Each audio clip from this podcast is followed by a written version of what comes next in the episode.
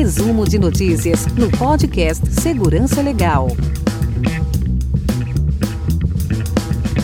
Bem-vindos ao resumo de notícias do podcast Segurança Legal, episódio 285, gravado em 10 de junho de 2021.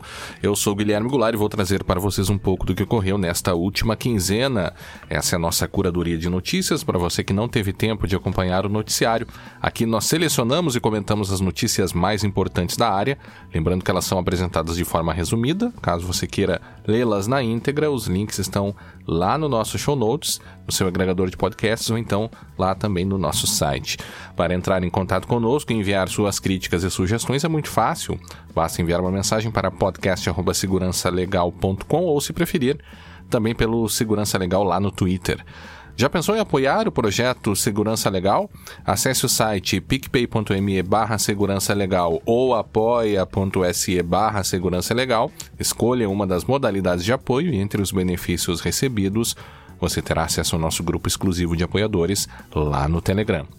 E neste episódio, ataques à JBS. Bolsonaro sanciona a lei que institui o marco legal das startups. TSE propõe que gravação ambiental seja prova ilegal. Supremo vai definir limites para a decretação de quebra de sigilo de históricos de busca. Suprema Corte Americana remove obstáculos a jornalistas e pesquisadores em testes e pesquisas envolvendo sistemas, entre outras notícias, e vamos a elas.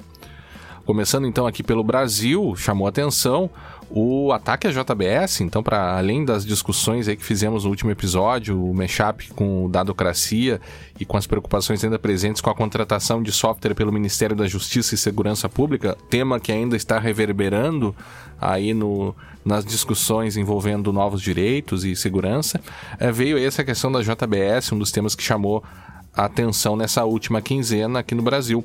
Apesar de ter atingido diversos países e os desenvolvimentos tenham afetado mais, do caso, tenham afetado mais os Estados Unidos, até onde sabemos, é, abordamos o tema aqui, pelo menos por se tratar de uma empresa que nasceu aqui no Brasil, né? Para quem não sabe, a JBS é a maior processadora de carne bovina do mundo e o problema, esse problema, né? Num primeiro momento não se sabia o que tinha acontecido, mas afetou a operação da empresa em vários lugares do mundo, tendo sido mais grave na Austrália. A, a JBS ainda está por trás de marcas bem conhecidas no mercado de alimentos como a Friboi, Swift e a Seara. Em um primeiro momento, a empresa disse que seus servidores de backup não foram atingidos, o que dava, o que deu a entender que se tratou de um ransomware. Também disseram que não havia comprometimento de dados de clientes e funcionários, e talvez aí por medo das leis de proteção de dados, e que os seus robustos sistemas haviam contido uh, o ataque. Bom, de fato, depois se descobriu que se tratou sim de um ransomware e o FBI até apontou o grupo que estaria por trás da ação, o Revil. Segundo o pessoal do The Hack, seria uma atualização do notório ransomware é, Grand Crab, que lucrou cerca de 2 bilhões durante as suas operações, além de ter fechado empresas em junho de 2019.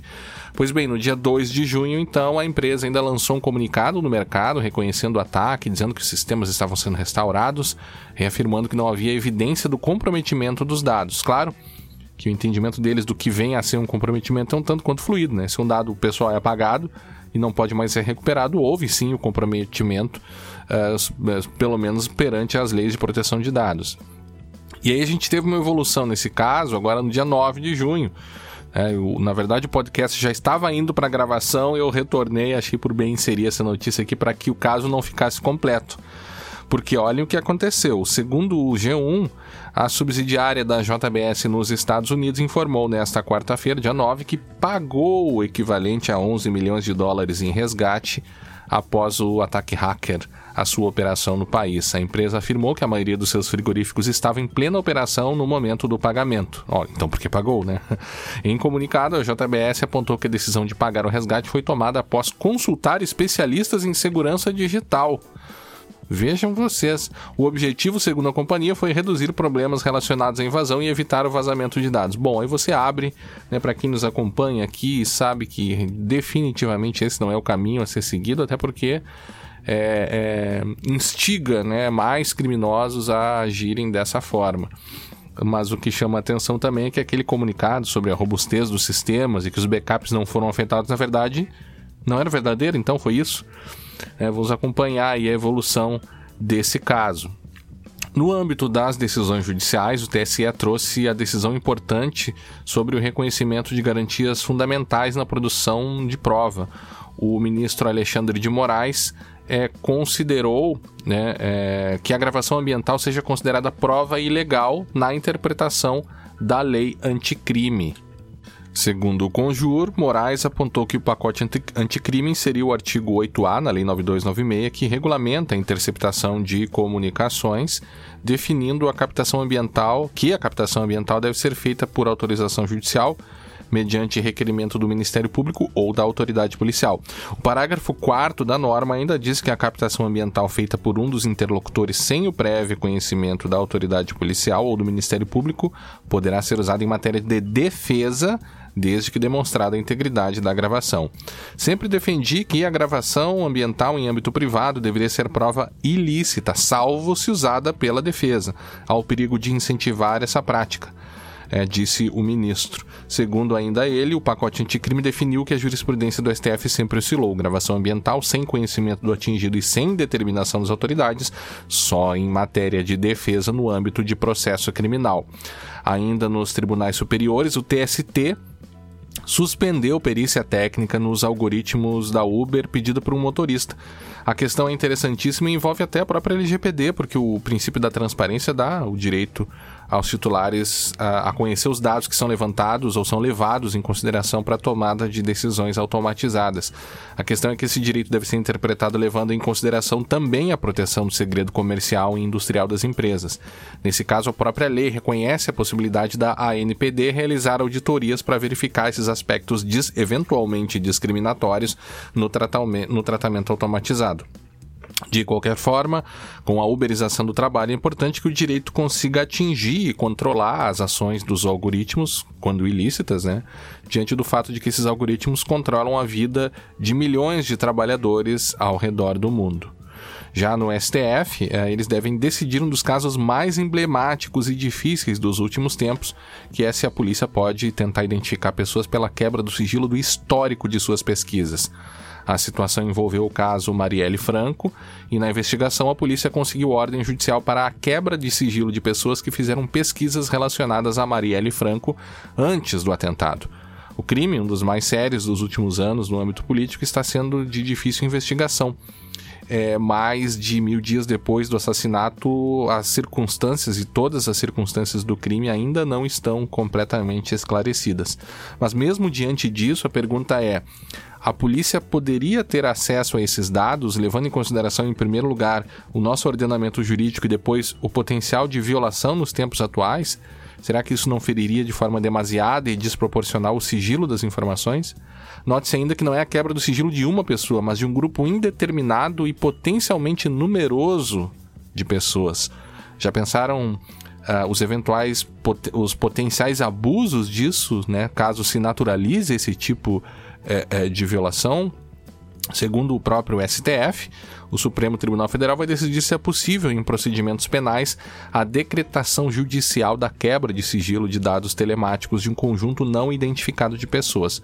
O recurso foi imposto, interposto pelo Google contra a decisão do Superior Tribunal de Justiça, que restabeleceu a decretação pela primeira instância no curso de investigação criminal da quebra de sigilo de um grupo indeterminado de pessoas que fizeram pesquisas relacionadas à vereadora do Rio de Janeiro, Marielle Franco, e a sua agenda nos quatro dias anteriores ao atentado em que ela e o motorista Anderson Gomes foram assassinados. A decisão determina a identificação dos IPs, uh, ou device IDs, as identificações dos aparelhos, que tenham acessado o mecanismo de busca entre 10 de março e 14 de março de 2018 utilizando parâmetros uh, de pesquisa como Marielle Franco, vereadora Marielle, Agenda Vereadora Marielle, Casa das Pretas, Rua dos Inválidos 122 ou Rua dos Inválidos.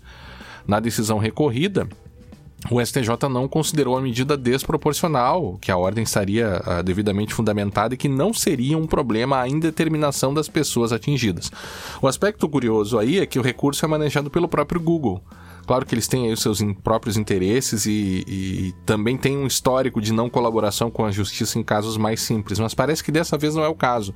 De acordo com o recurso da, do Google, eles ainda afirmaram que a realização de varreduras generalizadas em históricos de pesquisa de usuários e o fornecimento de listas temáticas dos que pesquisaram certa informação representam uma intrusão inconstitucional no direito à privacidade sem relação com o crime investigado. Argumentou ainda que os dados gerados por pesquisas em páginas da internet, especialmente no mundo cada vez mais digital, estão protegidos tanto pela cláusula geral de proteção da intimidade quanto pela norma de sigilo de dados. Já a ministra Rosa Weber assim se manifestou ao reconhecer a repercussão geral, considerando que é inegável a existência de questão constitucional no tema em debate, pois a proteção de dados pessoais é um dos desafios a, a, um dos desafios à privacidade na chamada era da informação, precisa compatibilizar as quebras de sigilo de dados com os requisitos constitucionais mínimos. E ainda no campo de decisões judiciais, também chamou atenção a notícia que atingiu a Serasa, impedindo-a de vender dados pessoais nos aplicativos Lista Online e Prospecção de Clientes. Segundo o Convergência Digital, a segunda turma civil do, do Tribunal de Justiça do Distrito Federal e dos Territórios e dos Territórios, perdão, confirmou a unanimidade liminar anteriormente concedida e manteve a suspensão da comercialização de dados pessoais de milhões de consumidores pela Serasa Experian. Em novembro do ano passado, a corte concedeu ao MPDFT a antecipação de tutela e proibiu a empresa de vender tais informações. Entretanto, a empresa recorreu da decisão. A ação civil pública foi ajuizada pela Unidade Especial de Proteção de Dados e Inteligência Artificial, a SPEC, após a unidade ter identificado que a Serasa Experian vendia pelo preço de 98 centavos por pessoa cadastrada informações pessoais como nome, endereço, CPF, números de telefones, localização, perfil financeiro, poder aquisitivo e classe social para fins de publicidade e para empresas interessadas em captação de novos clientes. Estima-se que a Serasa vendia dados de mais de 150 milhões de brasileiros. E a situação é ainda mais grave, conforme demonstrou o MPDFT, pelo fato de a Serasa Experian ter respaldo legal para o tratamento de dados dessa natureza para fins de proteção de crédito. Entretanto, as permissões não contemplam os usos apontados pela investigação. A questão também é preocupante, passa a ser preocupante para as empresas que adquirem produtos dessa natureza para enriquecimento de bases de dados. Certamente precisaremos de um processo de adequação dessas bases à LGPD, mas até o momento o judiciário atacou apenas a empresa que vende os serviços. E a gente não pode afastar aí a possibilidade do problema vir atingir também aqueles que compraram o serviço e já enriqueceram as suas bases. A cidade de Porto Alegre usa o aplicativo Detetive Cidadão para combate a roubo e furto de carros. Olhem como essa questão aqui evolui de uma forma interessante. O, em princípio, esse é um tema que não está muito conectado com os temas aqui do podcast, mas o que chama atenção aqui é que a cidade de Porto Alegre usa uma série de câmeras, mais precisamente 365 câmeras distribuídas pela cidade para fins de vídeo monitoramento. Como nós nos preocupamos aí com a proteção de dados e com a segurança da informação, fica aqui destacada a preocupação com os eventuais mau usos de sistemas dessa natureza. Segundo Convergência Digital, ao explicar o sistema, as câmeras estão nas principais entradas e saídas de Porto Alegre, mas agora, com mais adesão, expandimos para Pardais e Lombadas. Até abril deste ano, mais de 18 mil alertas de restrições de veículos foram feitos, com a leitura de 1,6 milhões de placas por dia. O projeto, em 36 meses, registrou 3 mil veículos furtados e 1.142 foram recuperados, conforme o secretário municipal de segurança de Porto Alegre, Coronel Mário Iqueda. Um dos elos fortes da estratégia é o aplicativo Detetive Cidadão, no qual o cidadão consulta se o veículo está furtado e é possível inserir informações de um carro para alertas de segurança pública. A novidade é que o município trabalha para abrir as senhas de acesso aos órgãos públicos para aumentar o escopo do aplicativo. Até o momento, 47 veículos foram recuperados pelo uso do aplicativo e sua integração com os sistemas da polícia. Esse é o diferencial. A integração e o dado disponível na ponta para o policial, relatou Ikeda. E aí a gente não pode esquecer que o primeiro episódio do Segurança Legal foi sobre o sistema Consultas Integradas, também aqui do Rio Grande do Sul e também usado por autoridades públicas. À época, em 2012, houve notícias de acesso indevido ao sistema, venda de acessos, inclusive, por alguns policiais, e o uso até para perseguir uma juíza na época. E aí a gente fica com a preocupação, né? Já pensou se um sistema desses, com um grande número de senhas distribuídas e com um potencial de eventualmente conseguir identificar por onde certos, certas, certos carros passaram e por consequência, né, a, a placa do carro é um dado pessoal porque identifica o seu titular, o seu dono, né? Então, é, com uma facilidade de qualquer policial, e claro, eu estou falando em tese, é que eu não conheço o sistema, obviamente, né? Posso, inclusive, estar equivocado e talvez o sistema não faça o que eu estou dizendo que faça, mas há um, uma possibilidade muito grande de ele fazer, de ele permitir essas, esse acesso. E se isso estiver ocorrendo, nós podemos aí ter um, uma grave violação da, da, da, da privacidade, inclusive, das pessoas uh, se os policiais e qualquer policial conseguir saber potencialmente onde cada carro esteve dentro de uma cidade. Bolsonaro sanciona a lei que institui o marco legal das startups. O presidente sancionou na terça-feira passada a Lei Complementar 182, que institui o marco legal das startups e do empreendedorismo inovador. Conforme conjura, após alterações no Senado e a apreciação na Câmara dos Deputados, a lei que entrou em vigor estabelece que para serem enquadradas como startups, as empresas precisam ter uma receita brutal anual, bruta perdão, anual de até 16 milhões. Eventualmente pode ser uma receita brutal, né? Mas uma receita bruta anual de até 16 milhões e no máximo 10 anos de inscrição no Cadastro Nacional de Pessoa Jurídica. O novo regramento permite que as empresas de inovação tenham aporte de capital por meio de pessoa física ou jurídica, que poderá resultar ou não em participação no capital social das startups, a depender da modalidade de investimento escolhida pelas partes. A lei também institui uma modalidade especial de licitação que permitirá que os órgãos da administração pública contratem startups de modo individual ou em consórcio para testes de soluções inovadoras. Ainda segundo a reportagem, outra novidade é a criação do ambiente regulatório experimental ou também sandbox regulatório, uma forma de ambiente ali que também está sendo usada no, no setor uh, financeiro. Né? Um regime diferenciado de condições especiais e simplificadas que permite o lançamento de produtos e serviços de modo experimental com mais flexibilidade e também a figura do investidor anjo comum nessa área de atuação. Apenas por uma questão de né, uma curiosidade, aqui eu procurei pelo termo proteção de dados lá na, rapidamente na lei complementar e não encontrei. Não sei de fato se deveria estar lá, mas como é algo que a gente né, está no centro das discussões também para as startups, é, não sei se de repente não poderia ter algo lá, mas talvez seja melhor não, não ter falado mesmo para que a gente não modifique o que já está funcionando na LGPD, na LGPD né? Mas enfim, vamos aguardar para ver como isso vai se refletir ou se isso vai se refletir no mercado das startups. E aí algumas notícias rapidinhas ainda aqui no Brasil. A NPD e CAD firmam acordo para ações antitrust e proteção de dados, um documento que prevê atuação coordenada entre as instituições no que diz respeito à análise de atos de concentração e no combate de condutas lesivas à ordem econômica de serviços que envolvam dados.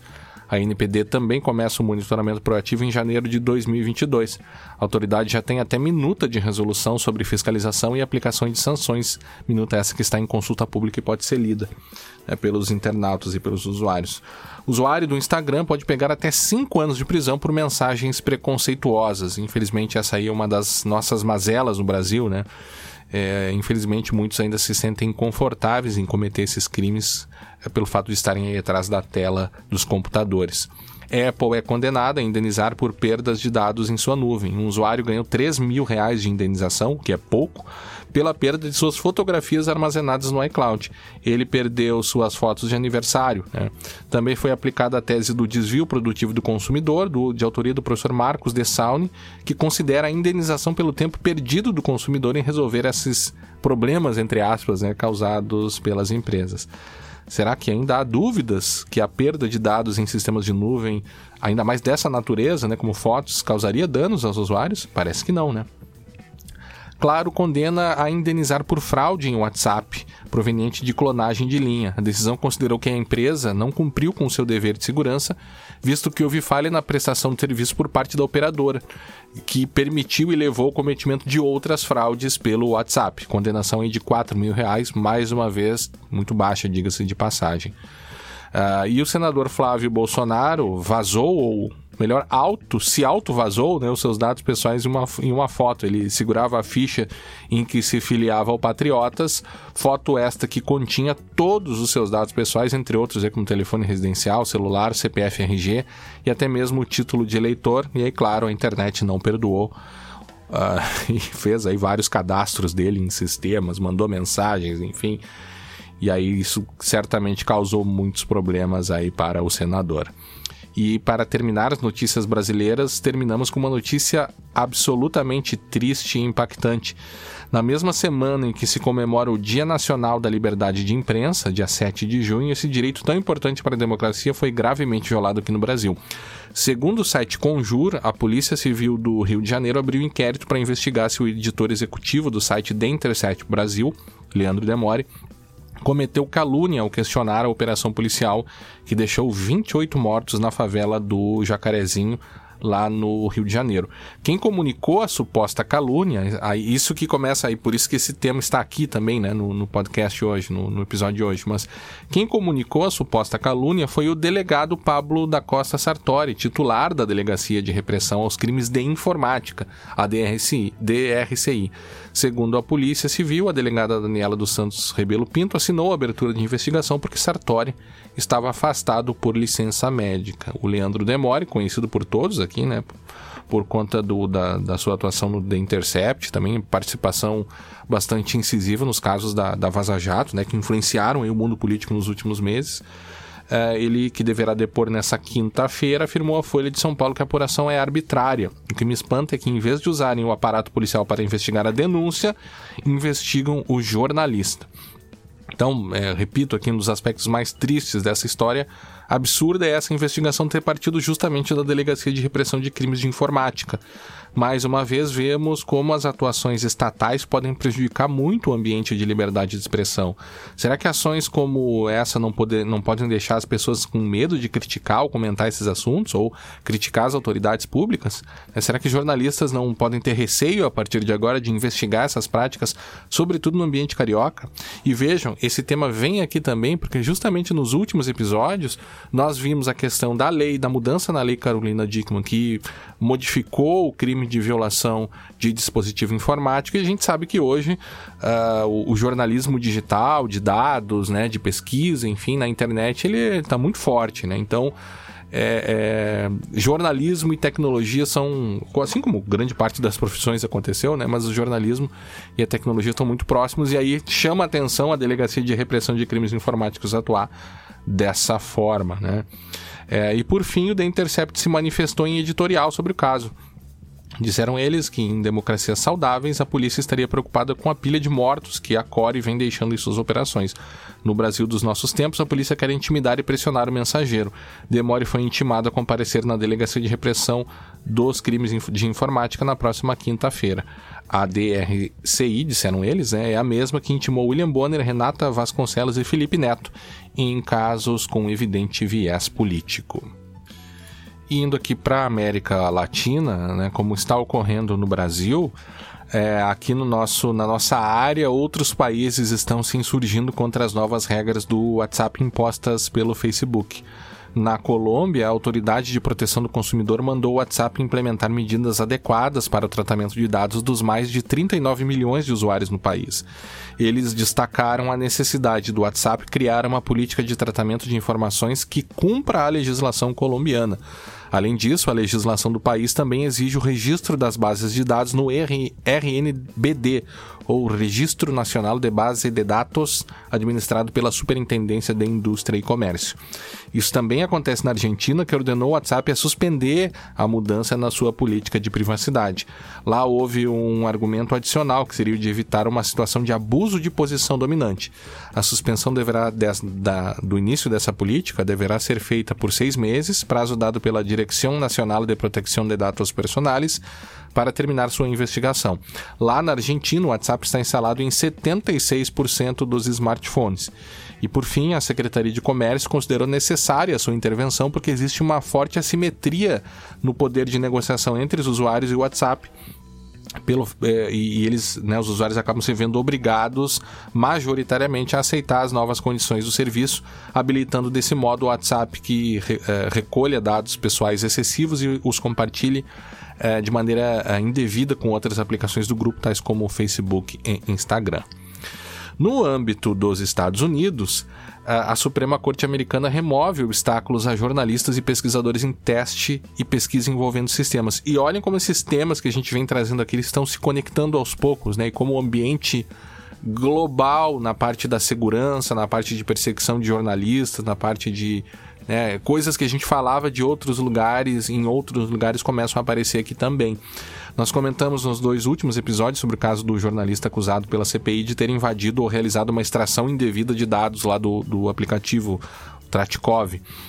O problema uh, tem diversas nuances aí, sendo que uma delas é justamente o chilling effect sobre jornalistas e pesquisadores. Isso acaba fazendo com que esses profissionais fiquem com medo ou com receio de realizar plenamente as suas atividades.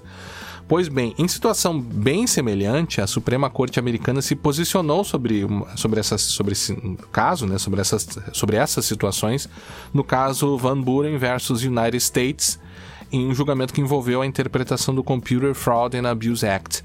A decisão deixou bem claro que, e prestem atenção, a violação dos termos de uso de um site por si só não é o suficiente para responsabilizar alguém por meio do Computer Fraud and Abuse Act.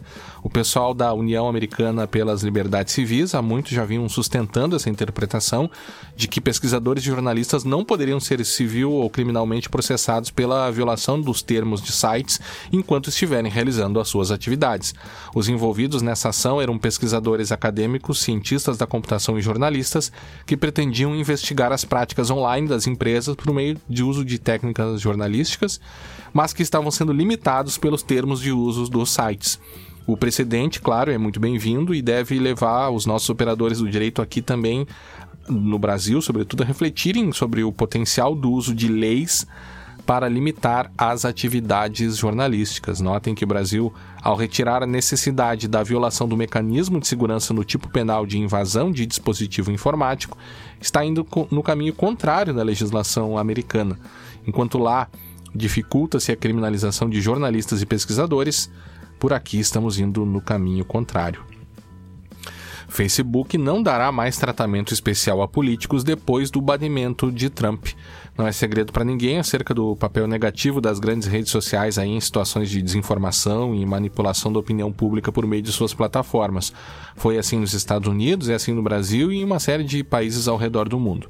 Agora o Facebook decidiu marcar posição eles serão mais restritivos com os políticos e não mais aplicarão regras que protegem políticos de uma moderação de conteúdo mais solta, digamos assim. Até agora, contas de políticos sequer eram submetidas a atividades de fact-checking ou moderação de conteúdo que já eram aplicadas a todos os outros usuários. Nós até comentamos aqui o depoimento de uma ex-funcionária do Facebook que avisou aos seus chefes de como tinha descoberto diversos casos de manipulação indevida da plataforma por grupos políticos ao redor do mundo e eles não fizeram nada. Então vamos ver como isso irá evoluir. É, vulnerabilidade grave no VMware está sendo atacada. Trata-se de uma falha que permite a execução do código arbitrário no vCenter. Ela foi considerada com severidade 9.8, ou seja, basicamente é terrível, e permite até a instalação de web shell nas máquinas que não estiverem com patch. Já há até um exploit público, ou seja, qualquer pessoa com conhecimento inicial em ataques poderia usar aí esse exploit pronto sem precisar desenvolver nada. Um pesquisador colocou no ar um honeypot com uma máquina contendo a vulnerabilidade e já começou a observar scannings e exploração dessa vulnerabilidade. Portanto, você, se você é administrador de sistemas VMware, fique atento aí para essa vulnerabilidade. Vai ficar lá no show notes, é CVE 2021 21985, 21985 é o número aí de vulnerabilidades, né? E, enfim, fica lá no show notes para vocês verem ainda umas rapidinhas nos Estados Unidos. Né? Dunning-Kruger encontra as fake news. O efeito Dunning-Kruger é um viés humano que envolve o fato das pessoas não conseguirem reconhecer sua ignorância em um assunto. Quanto menos sabem sobre aquilo, alguns cederiam a ignorar a sua própria ignorância. Um grupo de pesquisadores então estudou esse viés com o foco nas fake news. Os detalhes lá no nosso show notes. TikTok altera sua política silenciosamente nos Estados Unidos para recolher dados biométricos. Segundo o The Hacker News, a empresa quer coletar dados biométricos faciais e de voz. A pergunta é: devemos nos preocupar? Opção A, claro. Opção B, obviamente. Opção C, certamente. E opção D, todas as alternativas anteriores estão corretas. O que, vocês acham? FireEye vendida para o mesmo grupo dono da McAfee em uma transação de 1,2 bilhões de dólares. Detalhes é que a FireEye presta consultoria para o governo americano. Serviço secreto dinamarquês colaborou com a NSA para espionar políticos europeus. Que feio, hein? Google vai permitir o opt-out de propagandas que fazem tracking. O movimento vai na esteira das ações da Apple no mesmo sentido mulheres ocupam apenas 9% dos cargos de CEO em TI. E criminosos que invadiram um gasoduto americano iniciaram ataque usando, vejam vocês, credenciais vazadas de VPN.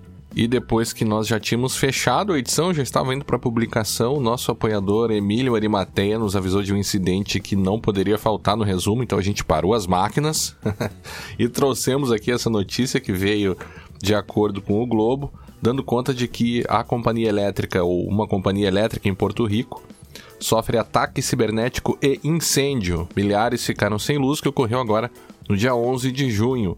O incêndio, segundo então o Globo, um incêndio em uma subestação elétrica em Porto Rico deixou milhares de pessoas sem luz nesta quinta-feira, pouco depois de a companhia elétrica reportar um cyberataque, um distributed denial of service, que a empresa não vinculou imediatamente ao fogo.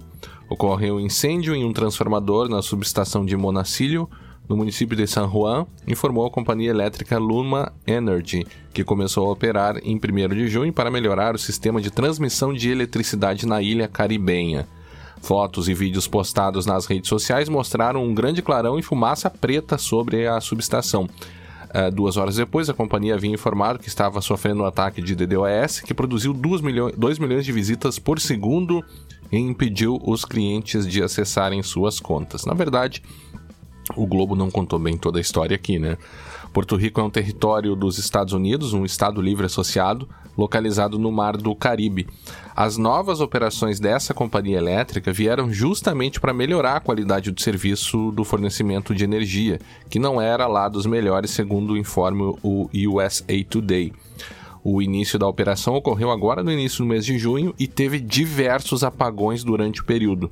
As reportagens não indicam se esse cyberataque tem relação com o incêndio, provavelmente não, mas o que é certo e o que dá para se saber nesse momento é que essa mudança de empresa de fornecimento de energia, né, antes era a Autoridade da Energia Elétrica para a Luma, não agradou muitos porto-riquenhos. Segundo o Yahoo, desde a chegada da nova empresa, fruto da união da americana Quanta e da canadense Atco, uma parte da opinião pública mostrou sua contrariedade pela mudança do serviço. Então dizemos tudo isso para, uh, ah, enfim, para colocar essa hipótese aqui que pode sim ter havido alguma motivação ah, política, né, ou até mesmo comercial aí nesse, nesse caso. A gente não sabe muito dos detalhes uh, uh, da, da questão lá de, de Porto Rico, mas é, é, possível aí que esse que as coisas sim estejam conectadas, incêndio e DDoS, e que tenha uma motivação por trás aí pela desconformidade ou pela discordância, melhor dizendo, da opinião pública com essa mudança de serviço. Indo para a Europa, a OCDE diz que os nativos digitais não sabem buscar na internet em recente seminário, a OCDE apresentou um relatório com informações bastante interessantes sobre os nativos digitais. O relatório aponta que o aumento no acesso à tecnologia não tem se traduzido diretamente em mais educação midiática dos jovens, como era de se esperar. A familiaridade dos adolescentes atuais com a tecnologia, que faz deles nativos digitais, não os torna automaticamente habilitados para compreender, distinguir e usar de modo eficiente o conhecimento disponível na internet. Eles verificaram que não é um aprendizado instintivo e automático esse como alguns poderiam pensar. Pelo contrário, os dados sugerem que eles são em grande parte incapazes de compreender nuances ou ambiguidades em textos online, localizar uh, materiais confiáveis em buscas de internet ou em conteúdo de e-mails e redes sociais, avaliar a credibilidade de fontes de informação ou mesmo distinguir fatos de opiniões. Temos dados do Brasil também. Dois terços dos estudantes não são capazes de distinguir fatos de opiniões em uma das perguntas aplicadas no PISA.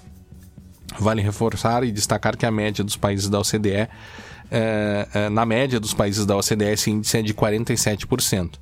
Ainda segundo a matéria veiculada pela BBC News, o estudo aponta que apenas metade dos estudantes em países da OCDE disseram ser ensinados na escola para reconhecer se a informação que estão lendo é enviesada, e 40% dos alunos nesses países foram incapazes de reconhecer os perigos de se clicar em links de e-mails de phishing, por exemplo. As habilidades de navegação foram consideradas altamente eficientes para apenas 24% dos estudantes na média da OCDE e para apenas 15% dos estudantes aqui no Brasil. Outro fato curioso apontado no relatório foi que estudantes que disseram ler livros com mais frequência no papel do que nos meios digitais tiveram melhores resultados em leitura em todos os países participantes do PISA. Dessa forma, o que o relatório mostra é que o papel dos livros e de textos aprofundados continua sendo primordial, e esse é um, algo que a gente meio que repete aqui quando indica livros, ou até mesmo nas nossas aulas, né? Eu e o Vinícius, a gente comenta essa coisa do, do, do, papel do livro, com perdão aí da expressão, mas do uso do livro e do potencial do livro, né? Até para porque a gente é, consegue se focar por mais tempo numa mesma atividade, um pouco até na linha do que a própria Sherry Turkle já falava aqui, essa autora, né? Que tem alguns livros aí em áreas adjacentes a essa pesquisa aqui colocada pela OCDE. É, e aí também algumas rapidinhas na Europa. Um grupo aponta inconsistências e ambiguidades nos famosos cookie banners. O grupo austríaco NOIB, ou acrônimo para My, Privacy is None of Your Business, criou um relatório após analisar mais de 500 reclamações acerca do tema. Eles perceberam algo que a gente já falou aqui no podcast, inclusive. A maioria dos sites, 81% mais especificamente, não possuem um link para rejeitar todos os cookies logo no banner inicial. É aquela história, a gente entra no site só tem um botão para a gente aceitar tudo, mas não tem o um botão para a gente rejeitar tudo, que deveria ser uh, uh, natural aí, né? Porque justamente a possibilidade de você exercer o consentimento é você poder não aceitar os cookies, né? Quando, claro, a não ser aqueles que são necessários para o site. É, além do mais, 73% dos sites usam cores para enganar o usuário e 90% não dão opções claras e fáceis de encontrar para revogar o consentimento. Então, qualquer semelhança aqui com o Brasil é mera coincidência. Lembramos ainda, ou não é mera coincidência, melhor dizendo, né? lembrando ainda que em recente relatório do CNIL, a Autoridade de Proteção de Dados francesa, eles disseram o óbvio. Rejeitar cookies deve ser tão simples quando, quanto os aceitar. Isso é muito óbvio, né? A Microsoft também lançou na Itália uma iniciativa para ajudar as empresas e empregados a manterem o bem-estar no, no ambiente de trabalho. Trata-se de garantir o work-life uh, work balance, ou o balanceamento entre atividades de trabalho e pessoais. A iniciativa é importante visto que essas grandes empresas de tecnologia são conhecidas justamente por capturar toda a vida do empregado e mais ou menos aí o que é falado naquele livro, que depois virou um filme muito ruim, por sinal, O Círculo, né? E a gente termina aqui com uma notícia da Oceania, o famoso site Have I Been Pawned, que indica se suas credenciais estão presentes em vazamentos, agora afirma uma parceria com o FBI. Para quem não sabe, o Have I Been Pawned é um serviço que funciona na Austrália e é mantido pelo pesquisador uh, Troy Hunt. A ideia, segundo ele, é que com essa parceria, o FBI encaminhe para o serviço restos de senhas vazadas. Os investigadores do FBI possuem um papel importante no combate de fraudes que vão desde ransomware uh, e abuso infantil até o terrorismo, e no curso de suas investigações, eles se deparam muito frequentemente com passwords comprometidos. Frequentemente, esses passwords estão sendo usados por criminosos para explorar contas de pessoas. Uh, disse ele, não seria ótimo se nós pudéssemos fazer algo significativo para combater isso? Então o FBI nos contatou, continua, uh, e nós começamos uma discussão sobre como seria prover para eles uma avenida para alimentar os passwords comprometidos aqui no Have I Been Pwned. Isso significa que caso o FBI se depare com suas credenciais em alguma investigação, essas informações irão lá para o Have I Been Pwned. Além do mais, também vale ressaltar que o código-fonte deles está agora disponível no GitHub para quem quiser, enfim, estudar, pesquisar e ver como eles funcionam. E aí a gente vai deixar no show notes um artigo bem interessante sobre o caso, inclusive que explica como o Have I Been Pounded funciona, né? Essa ferramenta que nosso amigo Fábio Solini sempre comentava, né, nos seus resumos e sempre comenta, né, ainda. Mas fica, vale a leitura aí desse, desse artiguinho, dessa reportagem aí para a gente entender um pouquinho melhor como funciona essa ferramenta. Então nós agradecemos a todos que nos acompanharam até aqui. Esse episódio contou com a produção de Guilherme Goulart, Camila Fanslau e Vinícius Castilhos. Aguardamos todos na próxima edição do podcast Segurança Legal e não se esqueçam, quem puder, fique em casa, use máscara e se proteja. Até a próxima.